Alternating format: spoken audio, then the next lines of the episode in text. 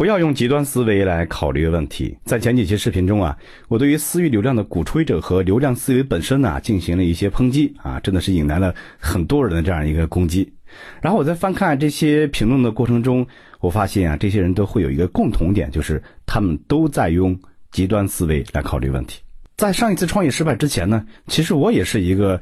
非常嗯极端思维的这样一个人，看事情呢经常是非黑即白，非左即右啊。其实很多人都是这样，就是我们总是喜欢跟自己认可的人交朋友，我们也是大概率只能关注到自己喜欢或者认可的观点以及事情，而对于那些我们不喜欢、不认同的人，我们往往会敬而远之。长此一来呢，我们就越来越难听得进去那些跟我们固有认知相左的事情，我们就会越来越。以自我为中心，我们的认知也也就会越来越局限，我们就会非常缺乏反思的思维意识。大家想一想啊，我们为什么会失败？因为在我们每个人的认知中存在一个象限，叫做我们不知道我们不知道什么。对，这就是我们认知的盲区。而在认知盲区中，我们所有的顿悟都只是他人的基本功而已。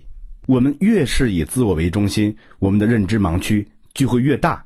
这也就意味着我们失败的概率也会越来越大，所以啊，我们每一个人都要去学会倾听那些刺耳的声音，并且啊，尝试去理解他们。也许啊，正是这些刺耳的声音会带领我们进入一个新的世界，你觉得呢？